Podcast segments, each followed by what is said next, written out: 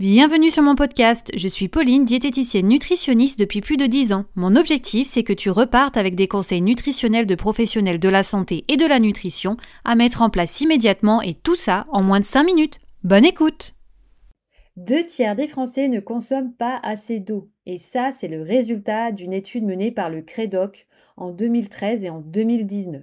Et pourtant, nous savons qu'il faut boire au moins un litre et demi d'eau par jour. En consultation, c'est l'un des objectifs qui revient le plus souvent et qu'importe le motif de la consultation.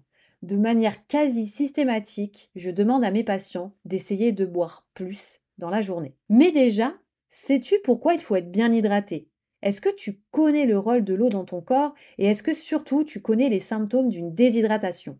Le corps humain, il est composé à 60% d'eau. Nous avons de l'eau partout dans notre corps. Par exemple, le liquide céphalorachidien qui protège ton cerveau est composé à 99% d'eau. L'eau a plein de fonctions essentielles dans ton corps.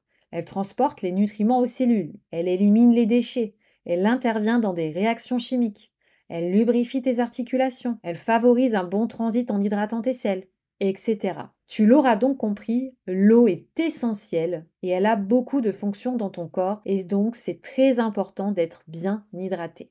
Alors petite astuce du jour, pour savoir si tu bois assez, tu peux déjà te référer à la couleur et à l'odeur de tes urines. Elles doivent être claires mais pas transparentes et peu odorantes d'une manière générale. Mais il existe d'autres symptômes de déshydratation. Par exemple, une soif intense, des maux de tête, la bouche sèche, un regard un peu terne avec des yeux enfoncés, de la fièvre et des urines foncées, odorantes en petite quantité, de la fatigue, etc.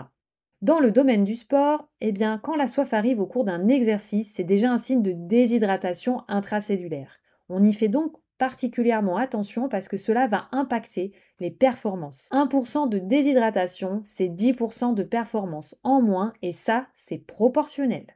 Alors comment faire pour bien s'hydrater? Voici les conseils que je donne en consultation et qui sont le plus efficaces d'après mes patients. Le premier, c'est déjà de se créer une routine dès le lever, de se lever et de boire un grand verre d'eau. Et tu peux faire ça avant chaque repas. Le second, c'est de fractionner ta prise d'eau en petite quantité plusieurs fois sur la journée.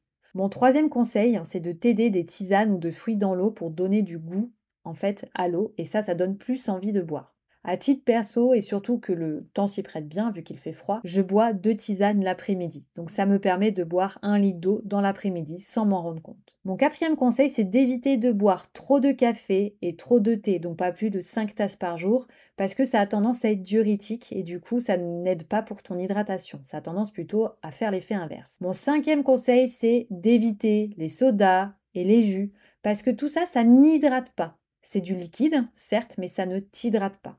Mon cinquième conseil, c'est de te mettre des alarmes régulièrement dans la journée. Par exemple, une au petit-déj, une dans la matinée, une le midi. Et la même chose l'après-midi, tu peux en remettre trois l'après-midi et deux le soir. Ça te permettra à chaque fois de penser à boire un grand verre d'eau pour t'hydrater. Et enfin, je peux te recommander une application qui est gratuite et qui est super bien faite. Elle s'appelle Watertime et elle te rappelle à l'ordre régulièrement si tu n'as pas rentré dans l'application que tu avais bu quelque chose.